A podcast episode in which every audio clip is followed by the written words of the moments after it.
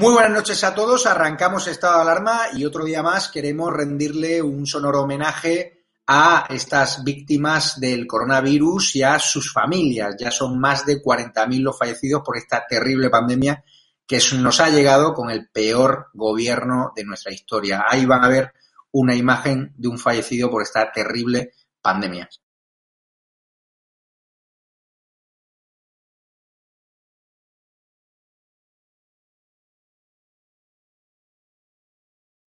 Ese hombre que han visto al frente del autobús tenía una empresa de automoción, es Laureano Turrado, otra de las víctimas del coronavirus, más de 40.000 familias rotas por culpa de esta pandemia que, como he dicho antes, nos ha tocado con el peor gobierno de la historia, con un gobierno que nos quiere devolver a esa España en blanco y negro, a esa España, entre comillas, de la posguerra, de las colas del hambre, de las mismas recetas que aplicaron los fundadores de Podemos en Venezuela, una España llena de odio, llena de rencillas, llena de esos problemas que ya, en teoría, habíamos superado ¿no? en la transición democrática. Pero no, el gobierno social comunista sigue empeñado en dividir más allá que apoyar a los hoteleros, que apoyar a los empresarios, a los emprendedores y apoyar a los que generan empleo y más allá de subvencionar con una paguita a las clases más vulnerables que al final se van a esconder también entre esas clases más vulnerables, pues muchos jetas que yo ahora, por ejemplo, en el canal de YouTube estamos tratando de contratar a una persona, pues tiene bastante dificultad porque hay gente que está cobrando el y te dice, no, no, yo vivo genial aquí, yo vivo muy bien en mi casa cobrando el. Es decir, esta crisis nos va a provocar también una crisis económica sin precedente y una desmotivación porque, claro, yo tengo amigos que dicen, si voy a cobrar la paguita, ¿para qué voy a trabajar contigo si ya tengo un sueldo garantizado de mil euros y simplemente una declaración responsable de que no ha generado ningún ingreso? Y simplemente son gente que podrían dedicarse a la economía sumergida. Vamos a hablar hoy de más negligencias de este gobierno, una negligencia que cuenta OK Diario, ¿no? Que es que la Unión Europea alertó el 2 de el 2 de marzo del peligro de las reuniones masivas y Fernando Simón, el enterrador, este que se hacen ahora camisetas con su nombre, pues lo ocultó. Yo, como vuelvo a repetir, yo a Fernando Simón lo pondría con mucho en el papel higiénico de mi lavabo, porque la verdad es que es una persona nefasta que tendría que haber dimitido hace bastante tiempo. Vamos a hablar de ello con Carlos Cuesta, de OK Diario, con Rosa Díez y con Roberto Centeno. Vamos a hablar también de un polvorín desesperado en la casa de campo, donde hay vecinos que denuncian agresiones, que denuncian robos por parte de estos menas que esta sociedad española del buenismo ha querido acoger. Es cierto que no son la mayoría, pero hay un porcentaje de menas que Marruecos prefiere que se queden aquí, que están, vamos, sometiendo al terror a nuestros vecinos y la verdad que es una auténtica vergüenza. Yo me pongo en la piel de esas personas que tienen que convivir día a día con el terror que provocan algunos de estos menas, que van muchos enifando pegamento y son extremadamente violentos, como yo he podido comprobar en Barcelona, y la verdad es que es una auténtica vergüenza. Vamos a ver imágenes de cómo en Mallorca están recibiendo como aplausos a los turistas alemanes, que la verdad es que da pena, ¿no? Porque parece que España, que siempre que ha sido un país a la vanguardia, con un turismo brutal, pues ahora tenemos que mendigar, ¿no? Los cuatro alemanes que van a venir este año, porque yo estaba ahora haciendo un reportaje de hostelería, ¿no? En Marbella y te encuentras que los hoteleros te dicen que los turistas extranjeros ni están ni se le esperan, o sea que es una mentira del gobierno. También vamos a rescatar la hemeroteca de María Jesús Montero, ¿no? que dijo hace unos días en el Congreso de Diputados que este gobierno no iba a subir los impuestos y ya según cuenta hoy un medio de comunicación, pues Sánchez prevé subidas de impuestos impopulares para salvar el gasto público. Yo este fin de semana en Marbella me decía algún amigo, yo me voy a Portugal, o sea, yo quiero contribuir con mi país, me decía. Pero claro, si yo veo que mis impuestos no van a reforzar la educación, la sanidad, no van a reforzar la inclusión social y lo único que están haciendo es gastarse mi dinero en comprar portadas de periódicos para vender propaganda desde el gobierno, pues obviamente me voy a Portugal, que tiene un tipo impositivo mucho más bajo y listo. Es que yo ahora mismo, esta mañana lo comentaba en una conferencia sobre economía, es que yo a un amigo mío, empresario, yo no le recomendaría invertir en España. Y no que es una boicot, es que yo lo único que quiero es que se vaya este gobierno social comunista y dejen de poner trabas y obstáculos a los empresarios, a los emprendedores, a los autónomos. O sea, quieren traer empleo, quieren traer empresas aquí con un impuesto de sociedades altísimo. Lo que tienen que hacer no es elevar los impuestos, lo que tienen que hacer es bajar los impuestos. Por lo tanto, los empresarios están mirando los países del entorno y dicen, ¿para qué me voy a ir a España? Me voy a Irlanda que tiene una, tarifa impositiva menor. Con lo por lo tanto, yo quiero a mi país, pero quiero que mis impuestos vayan destinados realmente a crear riqueza, apoyar a los autónomos, a los empresarios, a los emprendedores. Lo que no puede ser es que este gobierno a través de su ministro de Consumo, ataque a nuestro sector turístico, que este gobierno aplique un plan de choque para fomentar turismo y ni siquiera escuche a los líderes de la patronal del turismo. Es una auténtica vergüenza. Hay que recordar que las grandes potencias vetaron a Sánchez e Iglesias antes de la crisis del coronavirus y que hemos perdido más de 27.000 millones de euros de inversión. Y claro, el Jeta de Pedro Sánchez sigue sin bajarse el sueldo. Menos mal que tenemos a presidentas de la Comunidad Autónoma de Madrid, como Díaz Ayuso, pues luchando día a día con esta campaña de ataque del gobierno central contra Madrid, ¿no? Con lo que ella ha denominado madrileñofobia, ¿no?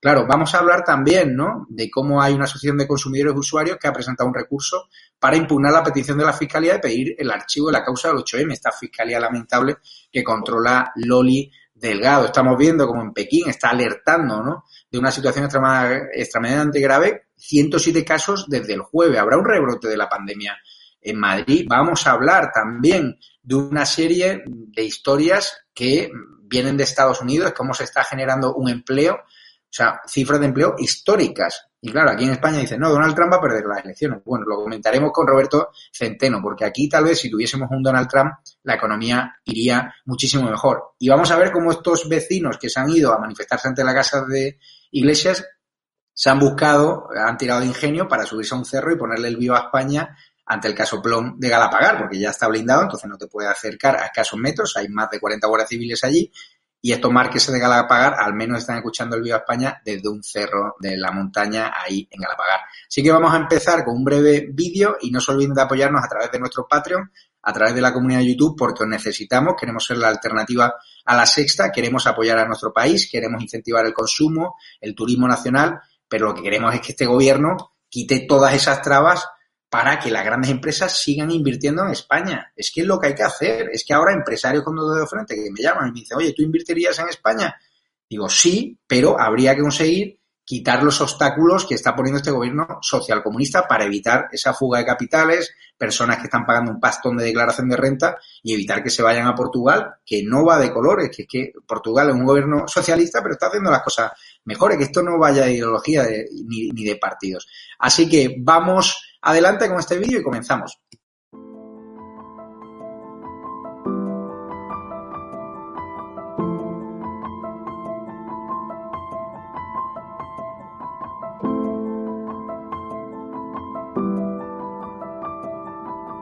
Se lo voy a decir con mucha claridad.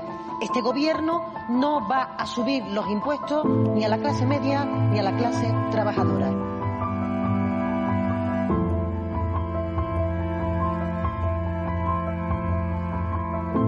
Sí que me duele profundamente eh, el tema de esta madrileñofobia, eh, que ya viene de tiempo atrás. Eh. También son siempre excusas para varias cuestiones y yo creo que en algunos casos viene por parte de, de yo entiendo, de dirigentes que tienen preocupación porque no haya contagios, pero insisto, esto es injusto porque Madrid ha hecho un gran esfuerzo.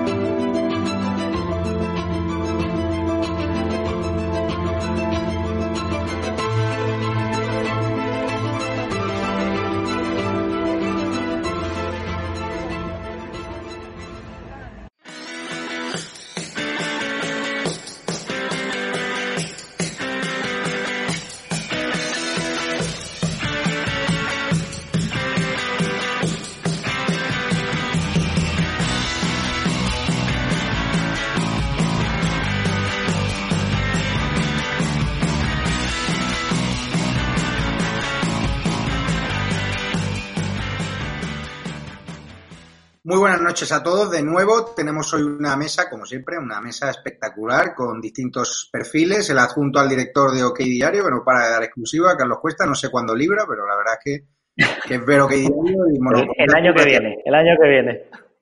Bueno, eso es que se porta bien Eduardo. ¿Qué tal, Rosa Díez? ¿Qué tal? Muy bien. Me alegro de verte. Eh, Roberto Centeno, que viene completamente eufórico por una medida que acaba de aprobar Donald Trump, ¿no? Este presidente del gobierno estadounidense que los progres aquí tratan de destruir, ¿no, Roberto? Pues sí, eh, verdaderamente desde, desde el principio. Vamos, y no, y no sin razón, ¿eh? Y no sin razón, porque es el que les ha plantado cara de verdad, ¿eh? Y ha llamado al pan pan y al vino vino. ¿eh? La medida es que acaba de anunciar que va a poner en marcha. La verdad es que esto ya lo tenía en el programa anterior, es decir, al empezar la primera legislatura, eh, lo que pasa es que ha tenido que hacer otras cosas, pero esto es un plan de infraestructuras de un trillón de dólares que serían un billón eh, español, llamémosle, prácticamente el equivalente va a gastar en infraestructuras el equivalente al PIB de España para entendernos. Y eh, eh, únicamente decir, esto es eh, colosal, va a hacer carreteras, puentes, aeropuertos, ferrocarriles, etcétera, y las grandes beneficiados de esto son las empresas españolas, empezando por Florentino, que estará encantado de la vida, porque tiene allí muchísimos intereses y las empresas españolas van a ser las grandes beneficiarias del plan de infraestructura de Trump. Carlos, empezamos por ti. Hoy cuentas en OK Diario algo que ya a mí no me sorprende, ¿no? Ya todos sabemos que tanto ella como Fernando Simón fueron unos irresponsables a la hora de alentar ese 8M porque ya había recomendaciones sanitarias que decían que era una locura y cancelaron algunos eventos masivos como el Congreso Evangelista que ya contasteis en OK Diario. Ahora hay otro informe de la Unión Europea que acorrala, acorrala a Simón. La Unión Europea alertó el 2M del peligro de las reuniones masivas y este enterrador del cual se hacen ahora camisetas y que trata la izquierda mediática como si fuese un héroe, pues lo ocultó, ¿no? Y también tenemos otro varapalo que estáis contando en OK Diario, que es que el Parlamento Europeo va a investigar el estado de alarma de Sánchez por lo que ya todos sabemos, que han limitado nuestros derechos y libertades, ¿no? Sí, sí, fíjate, eh, el del primero de los casos, cuidado con esta querella que ha sido admitida en el juzgado número 53 de Plaza de Castilla, porque es muy distinta de la otra. La gente le puede sonar igual, pero las bases jurídicas son muy diferentes. En la anterior se iba contra José Manuel Franco. ¿Cuál es la cuestión? Que para ir por prevaricación contra José Manuel Franco se tiene que demostrar una cosa que sé que es muy técnica, pero bueno, intento resumir, que es el dolor reforzado. Bueno, para que haya dolor reforzado, o has ido contra las vidas intencionadamente, cosa que no le entra en la cabeza a nadie, o has tenido un desprecio por la vida altísimo. Eso es muy difícil de demostrar con José Manuel Franco, básicamente porque todas sus decisiones estaban amparadas en asesores, asesores médicos y asesores policiales. Él tiene un inspector jefe que de hecho es el que le tiene que acabar diciendo sí o no autorizamos esta manifestación.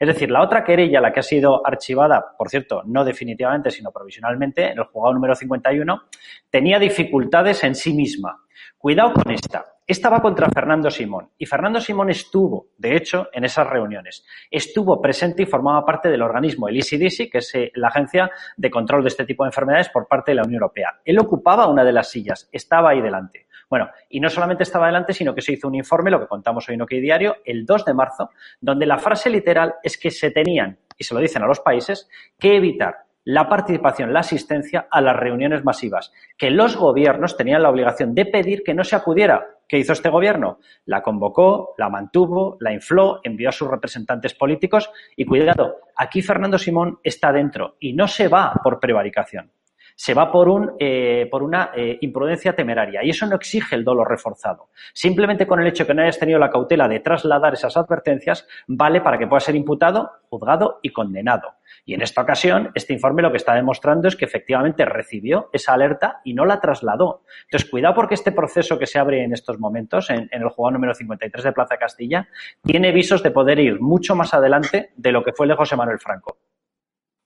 Rosa Díez, no sé si al final vosotros desde vuestra fundación habéis planteado algún tipo de iniciativa eh, judicial contra el gobierno de Pedro Sánchez. Me habías informado en su momento que había grandes despachos de abogados trabajando, trabajando en querellas muy bien hiladas que necesitaban tiempo, que era una tontería hacer una querella de prisa y corriendo, ¿no? Como una que han presentado por genocidio, ¿no? Eh, ante el Tribunal de la Haya. Está claro que ese tipo de historias no van a prosperar, ¿no? Que todos sabemos la responsabilidad que ha tenido el gobierno a la hora de alentar el 8M, pero todos sabemos que aquello no fue un genocidio, ¿no? Desde el punto de vista técnico de la palabra. ¿Cómo van esas acciones judiciales? ¿Siguen estos despachos trabajando eh, contra el gobierno o se han parado? Porque ya leíamos ayer que Dolores Delgado se enfrenta a 50 querellas contra el gobierno, ¿no? La Fiscalía General del Estado. No, bueno, yo, eh, yo personalmente he presentado una denuncia ante la Fiscalía General del Estado contra Simón, contra ella y contra todo el gobierno por un delito contemplado en el 404 del Código Penal, que es la prevaricación omisiva. Es decir, que hay jurisprudencia al respecto. No se trata solo de actos eh, por los que decisiones que tomes que son en sí mismas prevaricadoras, sino decisiones que no tomas por omisión eh, y que forman parte también del delito, como digo, del 404 del Código Penal. Eh, he presentado yo, como Rosa Díez, como ciudadana individual, una denuncia, como digo, hace ya nueve días ante la Fiscalía General del Estado instándole a que investigue eh, tanto a, Simón como a ella, como al Consejo de Ministros, a todos sus miembros, quiero decir, porque aquí hay como dos tiempos, ¿no? Hay una decisión y es en relación con la obligatoriedad desde un momento determinado de llevar mascarillas en el argumentario que, planteo y en el relato de los hechos, que son hechos todos conocidos y probados y con documentación, eh, se prueba que el gobierno tuvo conocimiento de que las mascarillas eran un instrumento importante para evitar la extensión de la, infección del virus y que, como Simón reconoció públicamente eh, el mes pasado, eh, no se recomendó el uso porque no había en existencias. Entonces, es la propia declaración de Simón diciendo que no se recomendó porque no había,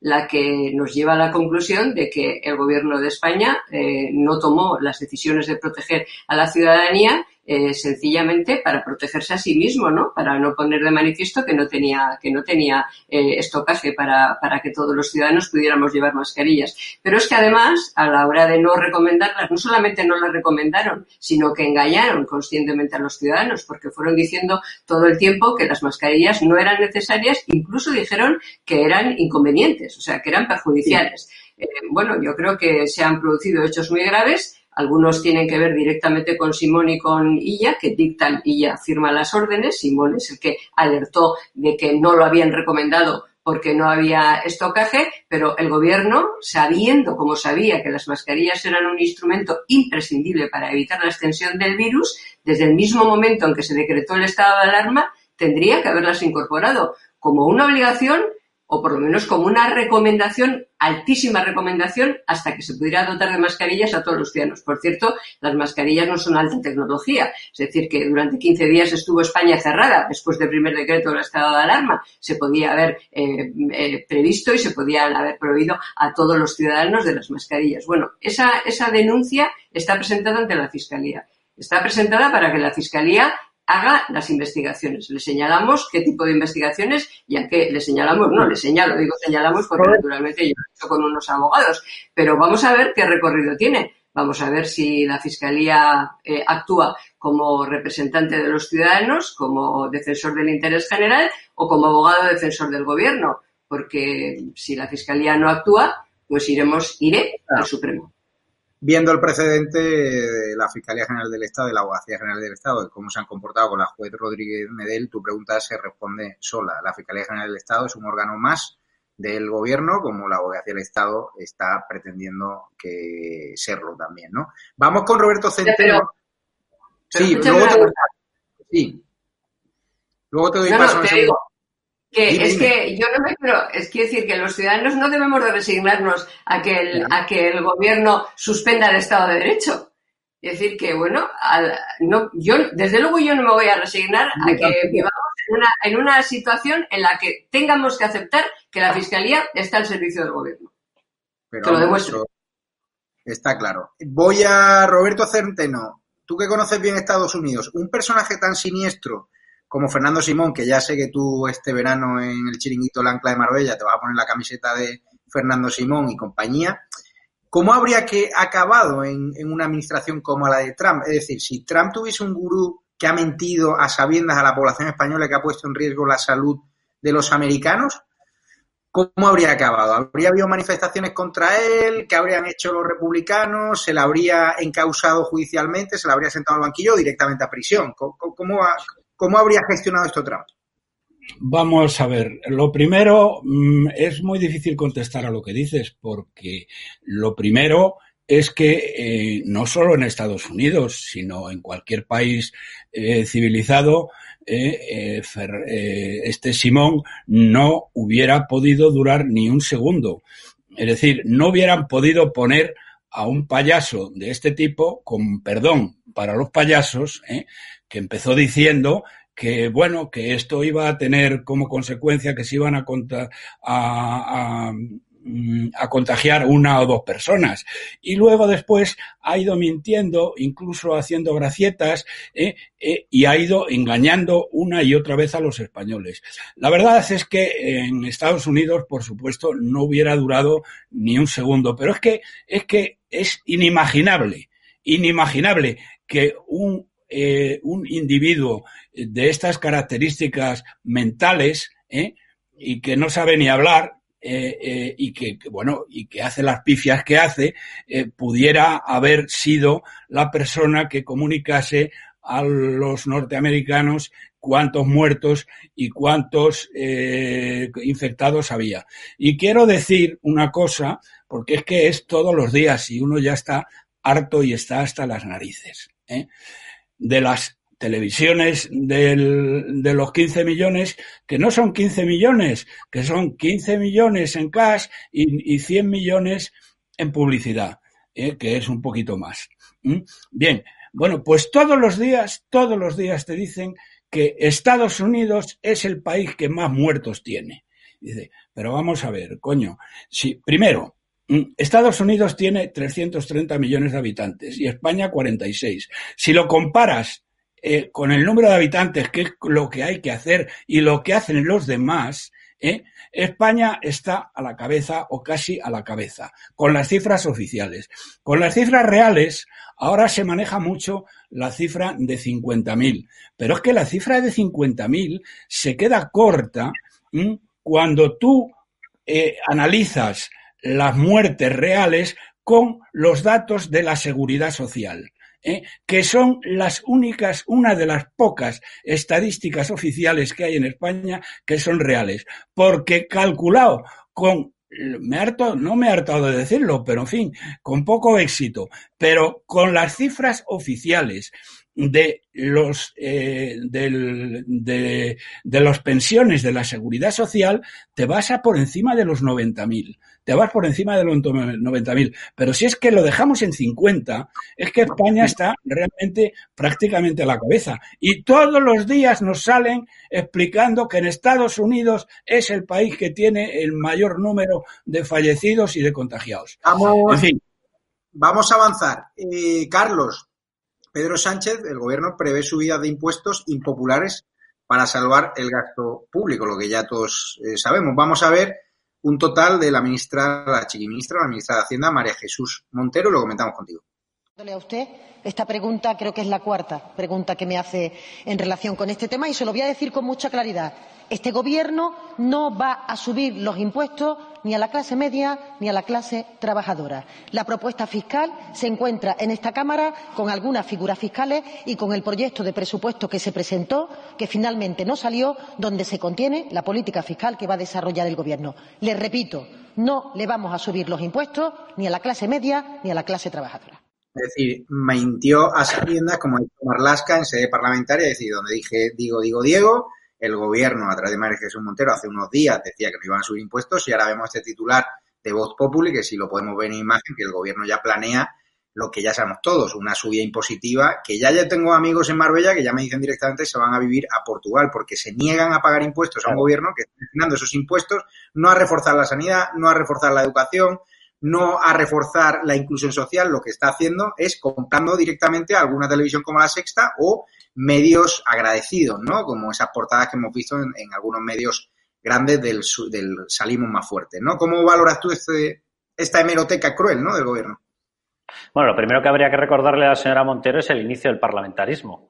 hubo dos causas por las cuales se acotan inicialmente eh, los derechos plenos de los monarcas absolutistas. Una fue conseguir el habeas corpus para evitar que hubiera detenciones que no trasladasen directamente al, detenido a sede judicial y, por tanto, no fuesen decisiones arbitrarias de los reyes. La segunda fue el control de los impuestos. Entonces, si le molesta tanto que le pregunten por los impuestos, pues nada, puede hacer una enmienda a la totalidad de todo el parlamentarismo que ha dado origen a las democracias. Eh, liberales, haya, haya, cada uno. ¿no? Y luego lo siguiente, vamos a ver, esto eh, se basa en una enorme y gigantesca farsa que mantiene el gobierno. Todas las subidas de impuestos que se pueden decretar para intentar incrementar la recaudación, todas, repito, todas recaen sobre las clases medias. Básicamente porque nuestras sociedades se basan en las clases medias. Es imposible recaudar una cifra medianamente significativa sin ir a las clases medias. Y pongo un ejemplo muy rápido. Se va al IVA, ¿vale? Lo pagan las clases medias. Dice, no, pero a los artículos de lujo. ¿Cuáles son los artículos de lujo, hijos míos?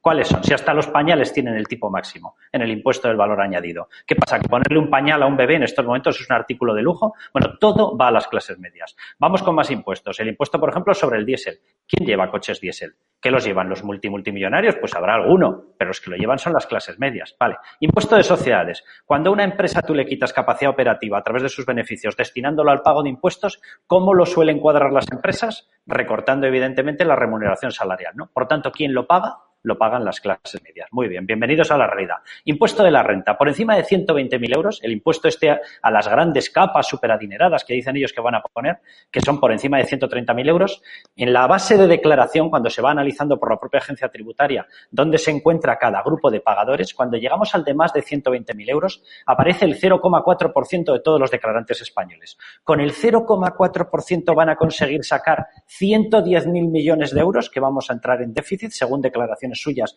en el propio programa de estabilidad que se ha remitido a Bruselas, pero qué tontería nos están contando. O sea, esto se basa en una enorme farsa. Todo el dinero que van a recaudar lo van a recaudar de las clases medias, porque las clases medias son las grandes pagadoras de impuestos en todas partes. Básicamente porque si tú tocas a gente realmente adinerada que tiene estructuras societarias, lo que hacen, como tú estabas comentando, es trasladar la residencia fiscal a Portugal o a Irlanda o a Holanda o a donde les dé la gana. Y eso no es el grueso y por tanto ahí no tienes recaudación. Esta gente ha dejado el país quebrado y arruinado en cuatro meses, esa es la maldita realidad, y a partir de ahora tienen que buscar cómo pagarlo. El único que puede pagarlo es la clase media, la única. Eh, Carlos, para el siguiente turno, vigila el cable que está acoplándose. Está rozando con la camisa. Rosa estabas muy interesada en hablar de la llegada de los turistas alemanes a Mallorca, que es el bienvenido Mr. Marshall. Yo acabo de estar haciendo reportajes en Marbella con los empresarios hoteleros y me dicen que turistas extranjeros que ni están ni se le esperan hasta septiembre, que no se fían para nada de este gobierno de la mentira. Eso de que dicen que Andalucía es la comunidad autónoma del mundo con mayor número de reservas es otra fake news. Hay muchos hoteles en Marbella que siguen cerrados, como en Valencia. ¿Qué te ha parecido esta imagen de la gente aplaudiendo a los turistas alemanes como si fuesen los mendigos que esperamos a Mr. Marshall? Hombre, pues me, me, da un poco de vergüenza, ¿qué quieres que te diga? Yo, yo estoy deseando de que, de que vengan eh, turistas a España y de que los españoles podamos movernos por España, claro está, no solamente de que lleguen alemanes, franceses, italianos a, a Mallorca y al resto de España, sino de que nosotros mismos podamos movernos. Pero vamos, esa obsequiosidad, ese aplauso, pues eso, como en Bienvenido Mr. Marshall me ha dado, me ha dado apuro, me ha dado un poco de vergüenza, o sea, porque, en fin, no, no somos un país eh, en fin, ahí como, como pidiendo ayuda, como, como un país de los que, en fin, afortunadamente reciben ayuda de nosotros, países eh, en vías de subdesarrollo, como decía un amigo mío, ¿no? O sea, esa, es una sensación un poco chorrosa. Es como, en fin, esta nueva normalidad de, de Sánchez, esto que le ha dado por llamar la nueva normalidad, es como el regreso al pasado, pero verdaderamente al, al pasado, ¿no? A una España que, que necesitaba que la miraran con, con buenos ojos, que nos, que nos quisieran, no simplemente que la gente viniera porque aquí se estaba bien, se vivía bien, se hacían negocios bien, se podía disfrutar, en fin, no, que, que, que nos miren como diferentes y nosotros pues les miramos eh, arrobados. O sea, ha sido, ha sido a mi juicio una, una imagen verdaderamente lamentable. Y yo no he podido recordar, eh, no sé si os acordaréis, eh, cuando estaba en marcha en el País Vasco el llamado Plan Ibarreche, eh, que establecía diferencias entre, entre vascos, porque los vascos vascos eran los nacionalistas y los demás éramos españoles que vivíamos en Euskadi, eh, llegó un día a decir al eh, no os preocupéis, a decirnos a los que no somos nacionalistas, no os preocupéis que podréis vivir en Euskadi como eh, alemanes en Mallorca. Bueno, pues yo no he podido evitar recordar aquello. Mira, que es que no, Sánchez, que se trata de que todos los españoles vivamos como españoles en España y todos tengamos los mismos derechos y seamos ciudadanos libres y ciudadanos iguales. Y, en fin, lo de, lo de eh, esa anécdota, entre comillas, ha sido lamentable. Rosa, como sabemos que hay muchos espectadores que se están preguntando por las imágenes de las que hablas de mallorquines aplaudiendo la llegada de turistas alemanes, que a mí también me da bastante pena, porque al final España siempre ha sido un país a la vanguardia, un país con un mercado turístico bollante, pero claro, teniendo un ministro comunista como Garzón que ataca su propio sector turístico, pues fíjate, ahora tienen que venir los alemanes a mantenernos, ¿no? Y yo quiero que efectivamente que venga cada vez más gente del turismo extranjero, pero con estos mensajes contradictorios del gobierno. De un día digo que hay que confinarlo a los turistas extranjeros, otro día no, pues obviamente ya, mientras ha decidido el gobierno, se han ido a Turquía, se han ido a Mykonos, se han ido a otros países como Israel, se han ido a otros países como Túnez, a saber, ¿no? Vamos a ver estas imágenes.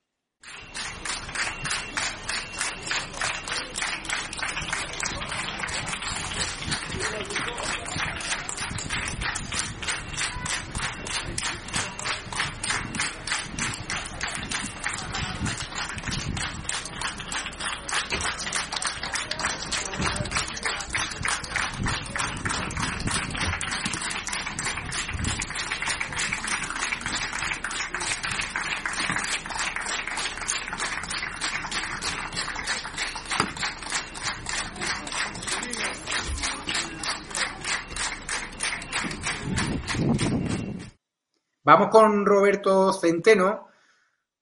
Don Roberto, ¿me pincháis por ahí? ¿Qué sientes tú al ver a estas personas aplaudiendo?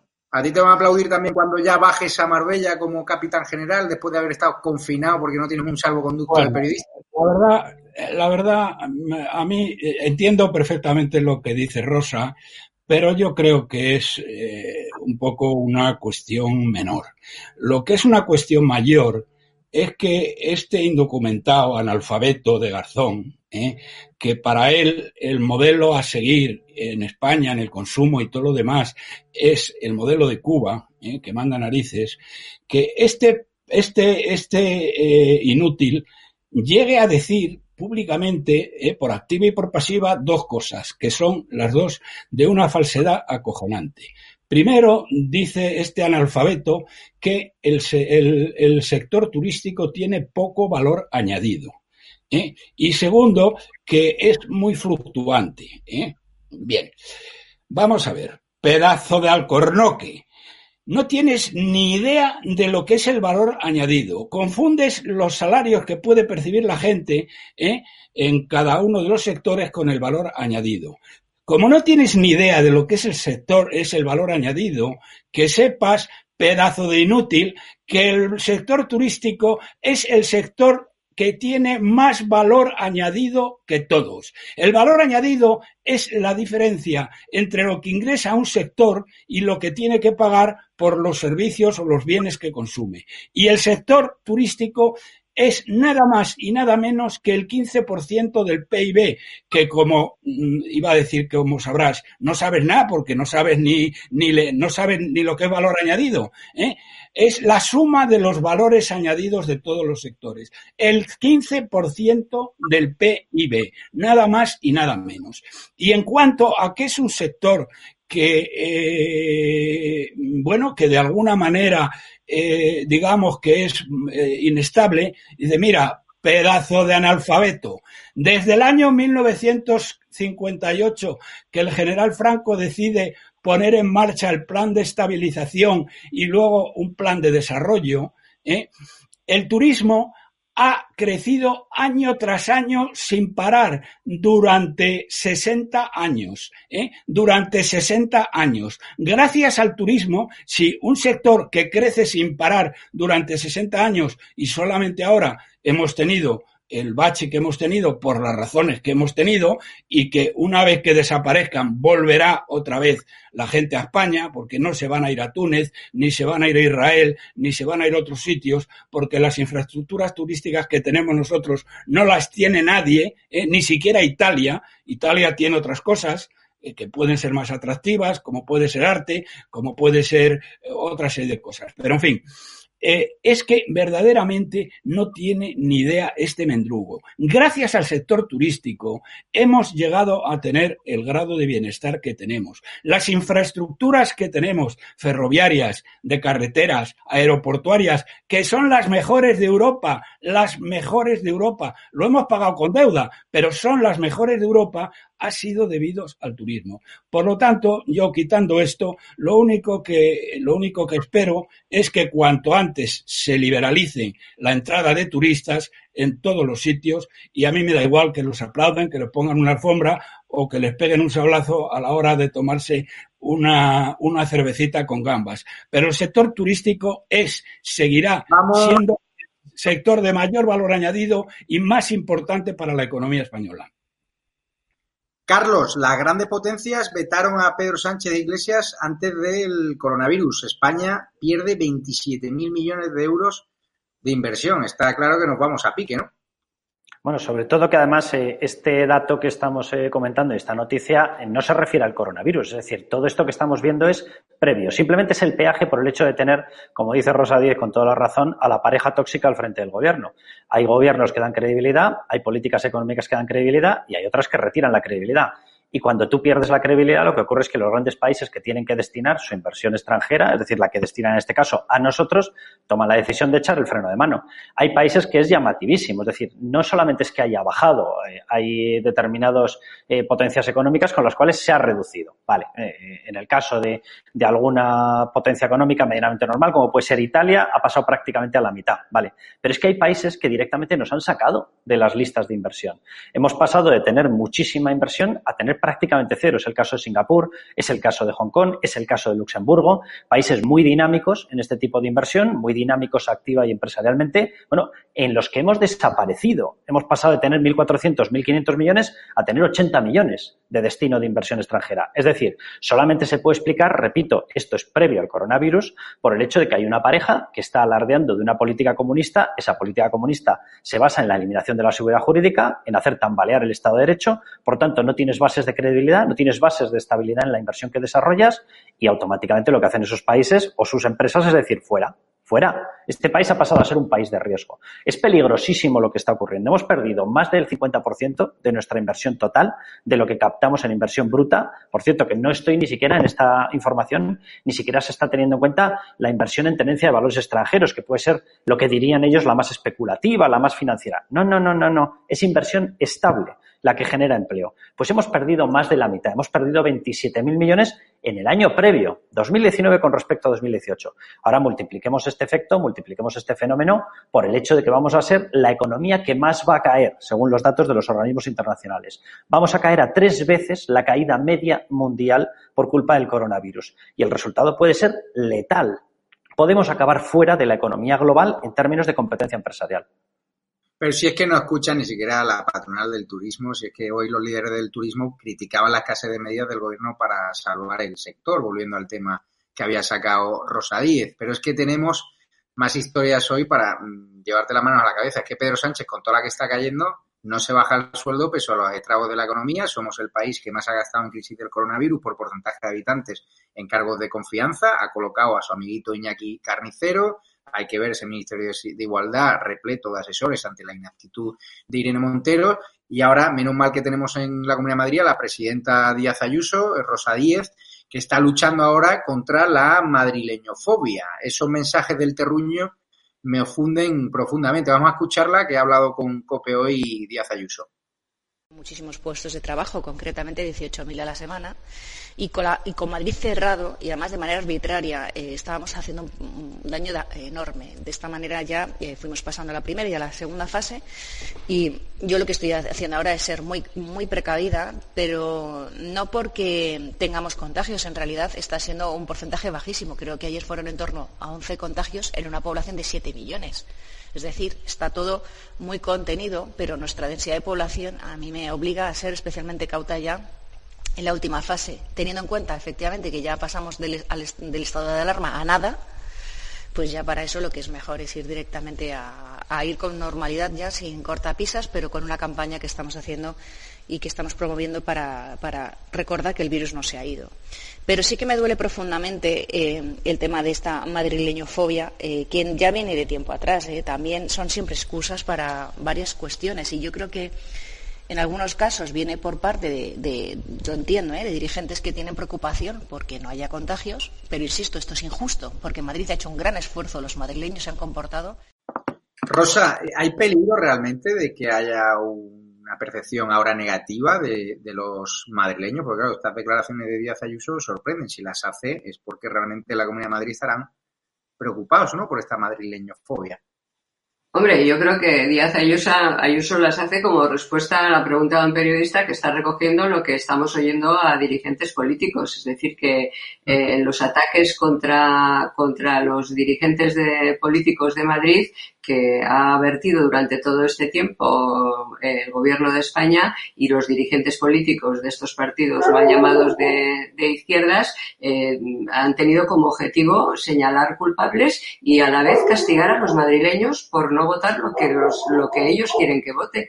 Eh, realmente, en fin, forma parte de una estrategia, insisto, el colocar el foco en Madrid eh, en los dirigentes políticos madrileños y, por tanto, también en los madrileños. Yo creo que, efectivamente, en fin, ahí creo que fue eh, hace un par de días el propio presidente de la Junta de Galicia que a la hora de, establecer quién podía entrar en Galicia ahora que han, que han terminado el estado de alarma en esa comunidad autónoma, señaló de alguna manera, sin nombrarlo directamente, que bueno, pues que, en fin, gente que vive en algunas comunidades autónomas, como es el caso de Madrid, pues es mejor que esperen antes de, visitarles.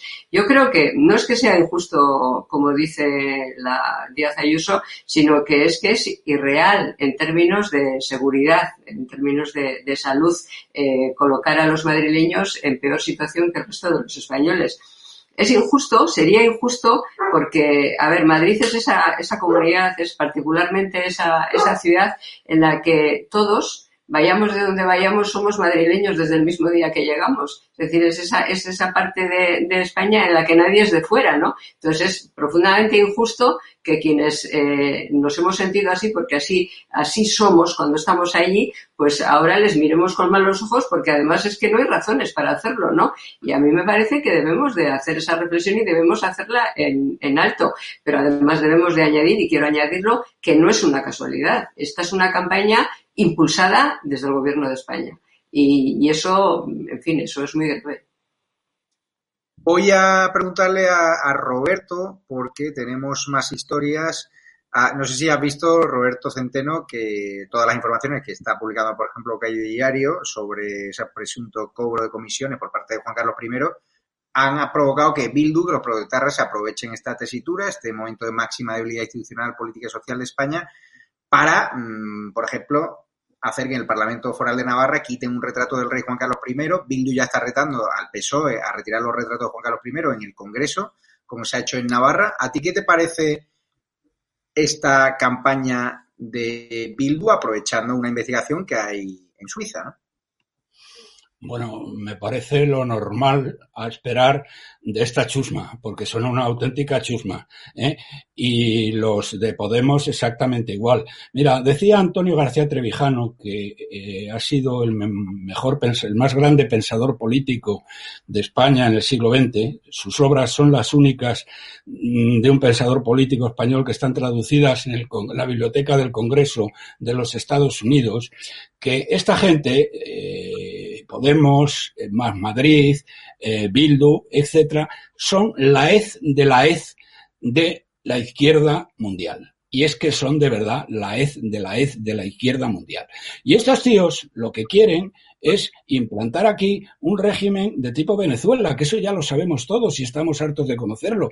Entonces, esto no me sorprende eh, lo más mínimo. Están en su papel y como los medios eh, eh, atados al pesebre, que son casi todos, les dan esta relevancia mediática, pues pasa lo que pasa.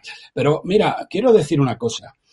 Mm, eh, Ayuso se puede quejar mucho de la madrileñofobia. La madrileñofobia la tienen, como acaba de decir Rosa, eh, los, toda una serie de líderes políticos eh, que lo que es una pena es que el de Galicia haga, entre en este juego también, que este va por libre total y absolutamente.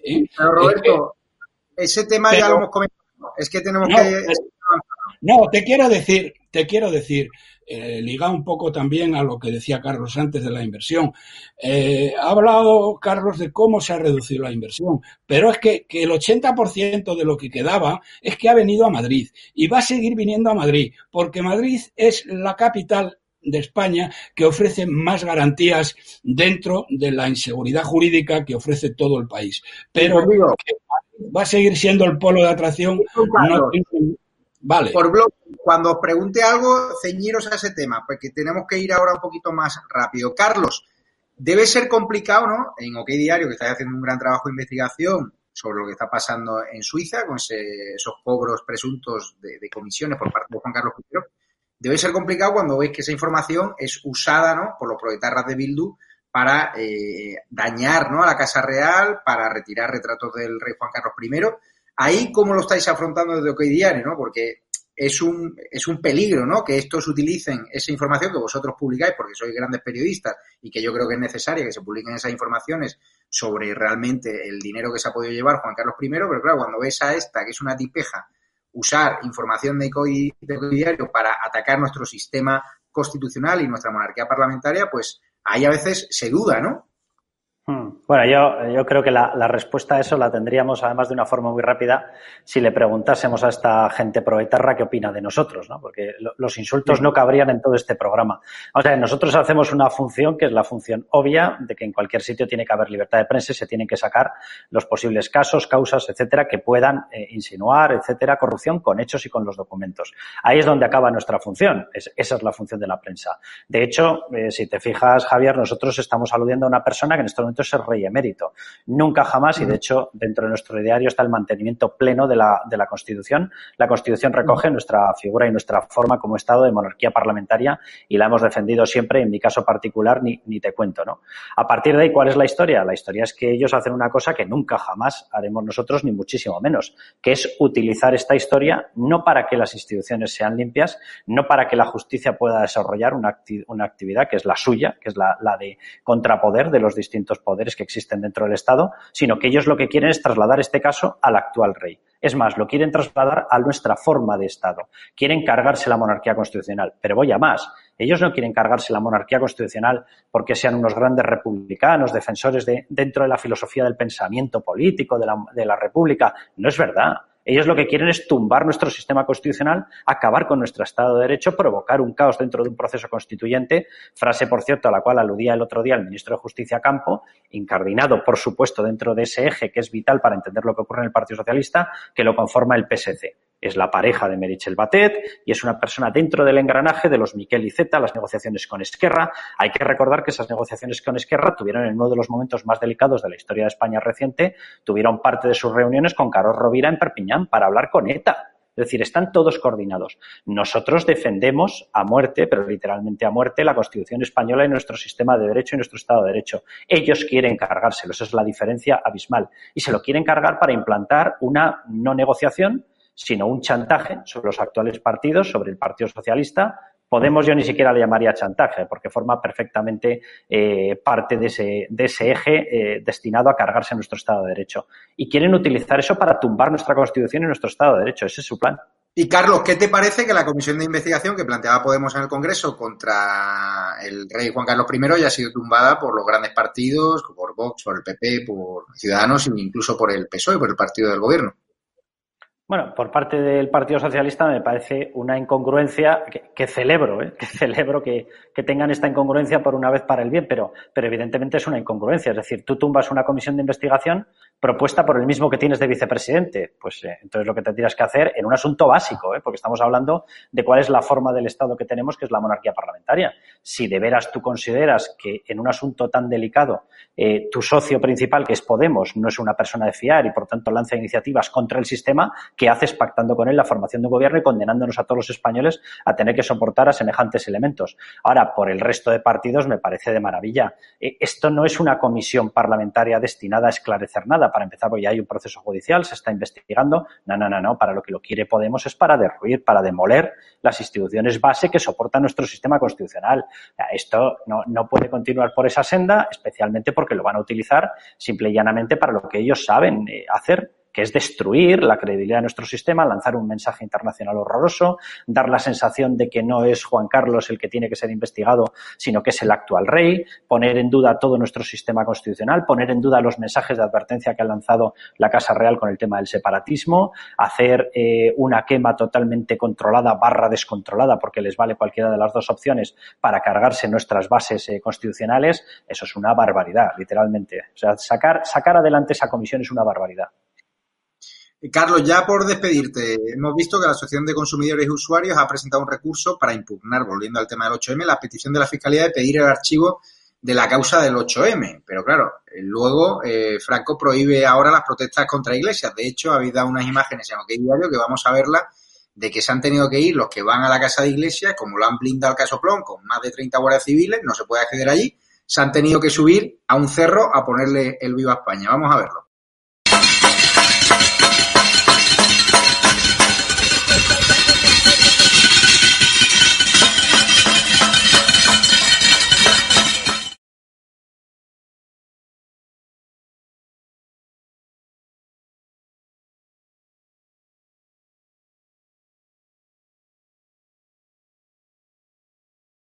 ¿Qué te parece, Carlos, eh, este recurso? Eh, ¿Tiene visos de prosperar o no? Bueno, yo, los visos de prosperar, teniendo en cuenta la capacidad de presión que tiene esta gente, son muy opinables, ¿no? Pero yendo a, la filosofía de fondo de lo que tendría que ser una democracia, un Estado de Derecho, a mí sí que me gustaría comentar una cosa. Cuando se implanta en un Estado la discrecionalidad y la arbitrariedad en base a lo que quiera el Poder Ejecutivo, te has cargado la democracia. Y eso es por donde estamos caminando. Por semejante cuerda floja es por donde estamos caminando en estos momentos. Pongo otro ejemplo. Hoy lo publicábamos en OK Diario. El trato que se le ha dado a Fernández Vara, que él mismo ha declarado que rompió las obligaciones de confinamiento en el estado de alarma, lo hizo en una entrevista en el programa de Ana Rosa Quintana y lo dijo abiertamente. O sea, lo confesó él. Bueno, a él no se le impone ninguna denuncia, contra él no hay procedimiento por parte de la policía. Sin embargo, contra Mariano Rajoy, que a mí me parece exactamente igual de mal, oye, si hay que cumplirlo, se cumple el confinamiento.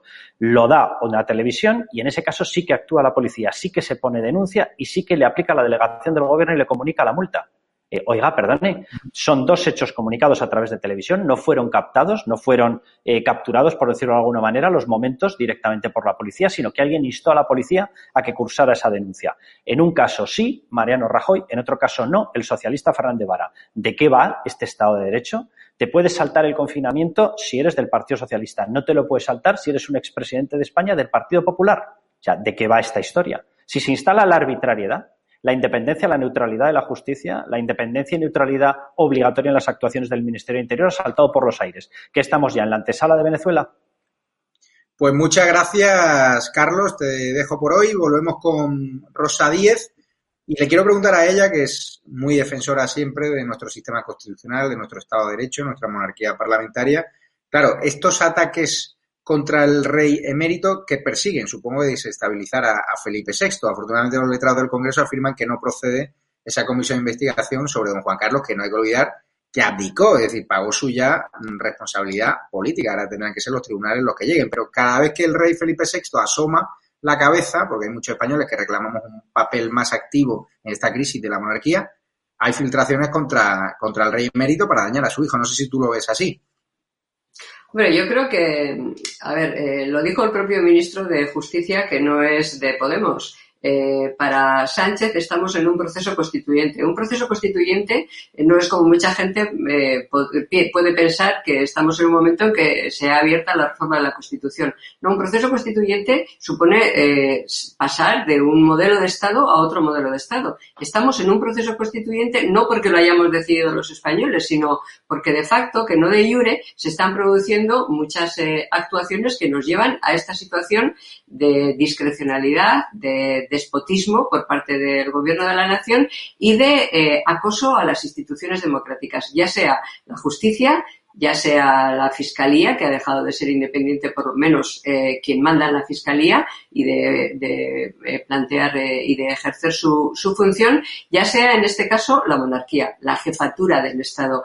Em, a ver, yo creo que el problema, como estabais hablando ahora mismo, no es lo que haga Bildu o lo que haga Podemos problema tampoco es que, si Podemos eh, plantea una comisión de investigación y el PSOE está en contra, lo lógico o lo coherente sería que el PSOE rompiera la coalición, que Sánchez rompiera la coalición con Podemos. No, yo creo que aquí hay un reparto de, trabajo y que el objetivo es el mismo, desestabilizar, eh, cargarse el sistema del 78 cargarse el sistema del 78, insisto, la democracia liberal en la que vivimos y en ese, en ese juego, en ese reparto de juego, el Bildu, eh, los golpistas catalanes, eh, Podemos hacen una cosa y el PSOE y Sánchez hacen otra, pero no es una cosa que lo hagan contradictoriamente, sino que están en lo de tú mueves el árbol, yo recojo las nueces. A mí no me, no me escandaliza que Bildu haga esa comparecencia en el Congreso de los Diputados. Lo que me escandaliza es que la presidenta socialista de Navarra retire el retrato del rey Juan Carlos. De hecho, vamos a ver cómo se ha retirado ese retrato del rey Juan Carlos I del Parlamento Foral de Navarra, que gobierna el Partido Socialista de Navarro con el apoyo de Bildu, no lo olviden.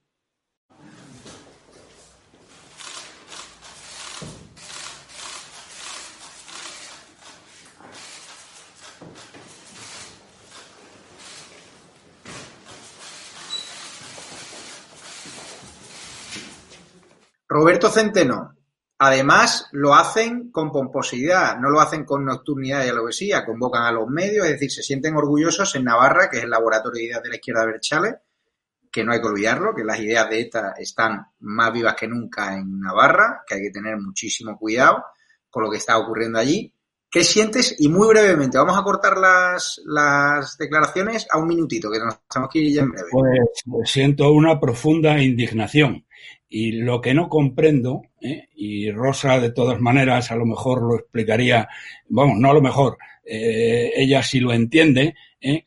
cómo Navarra, que Navarra era lo que era, era el bastión del conservadurismo español, ha pegado este giro de 180 grados y ha dejado el gobierno de esta región ¿eh? En manos de esta chusma social comunista. Verdaderamente indignación e incomprensión. Vamos a escuchar, por cierto, la sección de la hemeroteca del Club de los Viernes de Roberto Granda, que nos va a contar el pasado de Pablo Iglesias, una sección magistral, y lo comentamos muy brevemente y, nos vamos. Hola Javier, y muy buenas estado de alarma. Tiene Félix Ovejero un libro que se titula La deriva reaccionaria de la izquierda. Apunta cosas eh, que estamos probando, que estamos eh, pudiendo constatar, además de una manera acelerada. La agenda ideológica del marxismo cultural ataca directamente a todas las capas del entorno social y de la cultura de masas para imponer esa idea monocromática del mundo que nada tiene de inocente. Por una parte están los bárbaros, los que vandalizan las calles y atacan estatuas por pura ignorancia y burricie, y luego quienes muy astutamente mueven los hilos para que los movimientos sean posibles. La masa borreguil suele estar instigada por un agitador o agitadores que no bajan al barro, no se manchan en las calles, pero controlan el devenir de estas situaciones. Ir contra el cine no parece un hecho casual, es una manera de imposición, dejándose arrastrar por presiones eh, de los nuevos lobbies. Cuando la HBO gente, una productora que ha parido lo mejor de la televisión de los últimos años, como Los Soprano, The Wire, que son lejos de lo políticamente correcto y de la dictadura progre, accede a retirar lo que el viento se llevó y volver a meter en catálogo con una advertencia, está accediendo a presiones porque saben que los tiempos están cambiando para mal y la nueva censura, la Inquisición moderna, la deriva reaccionaria de Ovejero, ya está aquí y viene con fuerza. Para Iglesias, el cine mm, fue una perversa herramienta utilizada por Reagan, por Thatcher y por el liberalismo. Imagino que eso pues piensa que tiene que cambiar. El viejo vaquero cinematográfico y la hija del tendero forman parte de la simbología de sus respectivas naciones. Sus políticas causaron sufrimiento a millones de personas abandonadas por el estado del bienestar, pero no hubieran sido posible sin la implantación de ideas como la democracia de propietarios, el individualismo o la meritocracia. No es la existencia de clases lo que supone una amenaza, sino la existencia del sentimiento de clase, sostenía la dama de hierro. Ambos eran conscientes del enorme valor de la representación política a la hora de estetizar y de construir mentalidades, hegemonías y también consensos. Hoy hablamos de Hollywood como dispositivo cultural del neoliberalismo. Es muy llamativo cómo habla del individualismo como algo peyorativo, claro, frente a la colectivización comunista, el individuo parece el enemigo. Hay que tener mucha jeta para hablar de políticas que causaron sufrimiento a millones de personas, un tío que ensalza a la Unión Soviética y tiene a alguien como referente. Pero bueno, hay un vídeo muy bueno de Monedero analizando el Rey León desde su perspectiva de esa cabeza destrozada por la ideología que tiene, ¿no? Hace una lectura eh, de la película que es esperpéntica. Buscadlo si queréis eh, o un día lo ponemos. Pablo Iglesias siempre admitió que los comunistas solo pueden llegar al poder en los momentos de crisis y su llegada eh, al poder en España así ha sido. Crisis económica, de valores, el crack del 2008 ¿eh? y ahora la crisis sanitaria que la ha usado para tratar de apuntalar su poder. Vamos a escucharle. Pero yo creo que de alguna manera la desgracia en la que, en la que vivimos los comunistas es como la de prepararnos permanentemente para esos momentos de excepción en los que de repente podemos ser mayoritarios o podemos acumular poder. El ejemplo, las circunstancias actuales. Yo no creo que en circunstancias normales, ordinarias, la izquierda se vaya a comer una mierda electoralmente. No me lo creo, no me lo creo. La gente normal vota al Partido Popular o al Partido Socialista porque es lo normal. A Iglesias no le gusta el poder para ayudar a la sociedad. En todo caso, el poder sobre todo destruye, está la posibilidad de destruir. La historia demuestra que solo eh, los momentos de tempestad son en los que se producen ese tipo de cambios que luego, para bien o para mal, van a gestionar o honrados gestores o burócratas. Y no hay, decía, voy a citar a una tipeja, eh, Caridad Mercader. Caridad Mercader, que es una tipa con una vida fascinante, una tipa que procedía de la alta burguesía catalana y que sin embargo acaba despreciando a la burguesía, se hace amiga de anarquistas, participa en atentados, después se hace un cuadro de la nomenclatura comunista y es la madre de Ramón Mercader, el asesino de León Trotsky. Y esta mujer, que, en su tenacidad eh, jodió a su hijo porque se fue a intentar rescatarlo, eh, abortando un plan de rescate que tenían, con lo cual se pasó 15 años más en la cárcel, decía una cosa como mujer de acción, o sea, como pues tipa que, había puesto bombas y que le encantaba pues, pues la acción, porque en última instancia los comunistas como los fascistas son gente de acción, decía, yo no valgo para construir el socialismo, yo valgo para destruir el capitalismo. Y después esto ya eh, lo construís vosotros, que sois una gente estupenda. Tiene, tiene toda la razón Juan Carlos. En una sociedad socialista yo me dedicaría a escribir libros de cine, qué tostón, decidir, ¿y cuántas farolas ponemos aquí? Y vamos a gobernar y a pensar cómo... No hay erótica en eso. Déjate de farolas y gestionar y decisiones, eso no tiene erótica. Dice, bueno, ahí está, vicepresidente. Y no es para gestionar. Entonces, ¿cuál es la erótica de la política, Pablo? La política es poder y sin poder no depende del convencimiento individual. La política es acumular poder. Este siniestro sacamantecas que solo anhela el poder para destruir, eh, no lo digo yo, lo dice él. Bueno, lo de siniestro es cosa mía, sí, es cierto. Mi consejo, no se dejen acongojar por los totalitarios, disfruten del cine, de todo, sin prejuicios, entendiendo el contexto, el momento, la calidad artística y no se dejen arrebatar las libertades. Nos vemos pronto en Despierta España. Un abrazo. Rosa, preguntarte, ¿cómo hablar de, hablar de conciencia de clase como hace Iglesia desde un caso plom en Galapagar. Yo, este hombre, cuando ve esa hemeroteca, o los españoles que le han votado y ven esa hemeroteca, ¿qué pensarán? Estamos ya, como dice Roberto Granda, en una sociedad mm, adormecida que está mm, repleta de borregos que siguen las consignas de Moncloa, de esos medios de comunicación, de, la, de, la, de sus terminales mediáticas, de los que hacen propaganda social comunista. ¿En qué estado estamos? Porque claro, la polémica está de HBO, de lo que viene todo ese yo, yo flipo, pero bueno, ya me lo mezclas con Pablo Iglesias y me da un 5, pero claro. Ya, pero bueno, es que pedirle a Pablo Iglesias que sea siquiera honesto, no digo ya coherente, pues es como pedir peras al olmo, ¿no? Entonces él, pues es, él es un propagandista, él ya, ya nos lo ha explicado, incluso lo ha teorizado, que entre educación y propaganda, propaganda. Entre, entre acción y propaganda, propaganda. Entonces él es un propagandista, entonces se sabe todos los tics, utiliza todas las palabras eh, mágicas y lo de la clase, y lo de la casta y todas esas cosas, pues son palabras mágicas para esa, ese populismo de izquierdas, porque el problema no es la izquierda, sino ese populismo de izquierdas que, en fin, hace de la destrucción su forma de, de, supervivencia. Entonces, eh, si la gente estará adormecida, dice, si los españoles estamos eh, atontados, si nos ha llegado el cloroformo a todos, pues oye, mm, en fin, yo creo que alguna, alguna importancia lo que está pasando tiene el hecho de que en España la inmensa mayoría de los medios de comunicación son propiedad de media docena de personas que tienen los despachos en lo alto de la torre, cuatro o cinco hombres y una mujer, que mm, son dueños de todos los medios de comunicación y son esos medios de comunicación los que lanzan permanentemente el cloroformo. Muchos españoles, muchos millones, millones de españoles no saben realmente lo que ocurre en España salvo lo que ven a través de la televisión. Y en la televisión hay muchas cosas que no se ven. Por ejemplo, no hemos visto muertos, no hemos visto féretros, no hemos visto las decenas de actos que ha hecho el jefe del Estado, no hemos visto muchísimas cosas y hemos visto, sin embargo, mucha sensiblería y mucho buenismo y mucha tontería y mucha mentira.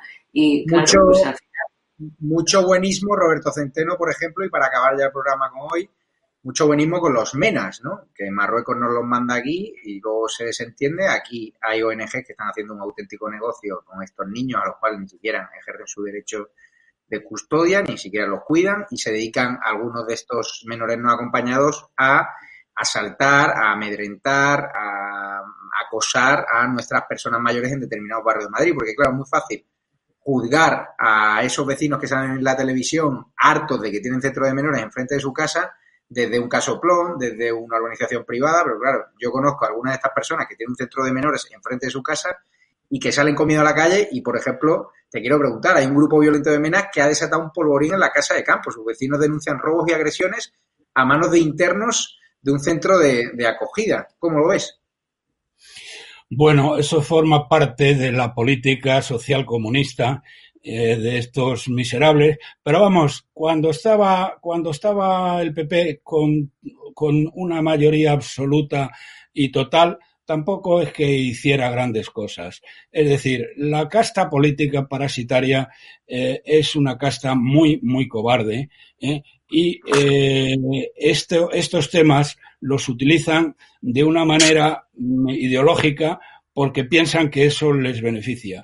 Eh, la verdad es que lo de los eh, menas es lo de menos en comparación con otra serie de cuestiones. Yo te diría, y con esto termino, ¿cómo se atreve el miserable de ministro de Seguridad Social de decir que para que haya, eh, para que se pueda financiar las, las pensiones en España necesitamos meter a millones de subsaharianos cuando va a haber 5,5 millones de parados a final de este año. Hay que ser un canalla redomado, porque además él viene del AIREF y él sabe estas cifras, para hacer ese tipo de llamamientos. Y la renta mínima que se ha difundido por Marruecos, no sabes de qué manera, ¿eh?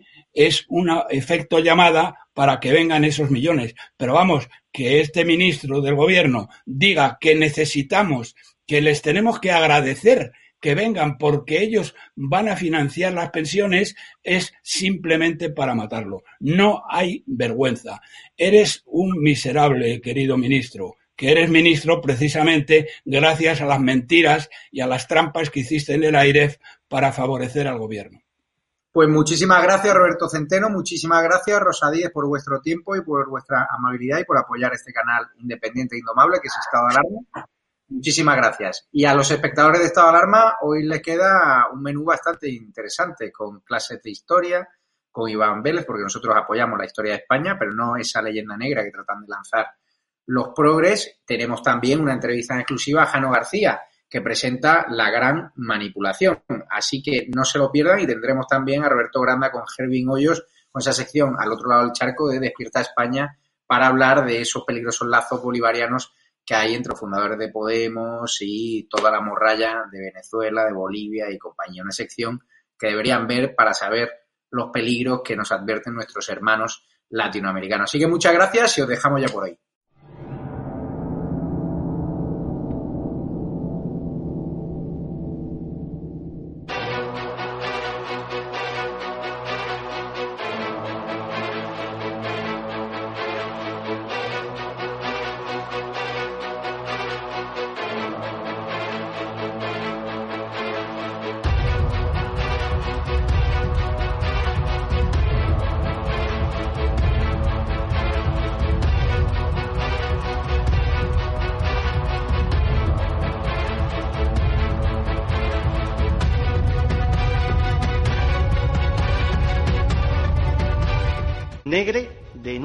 Que usted, como director general, es quien veta periodistas andaluces que son referentes del constitucionalismo. En breve informaremos de cómo se dan los contratos ahí. Curioso que eximen de toda responsabilidad a San Carlos y Mariló Montero.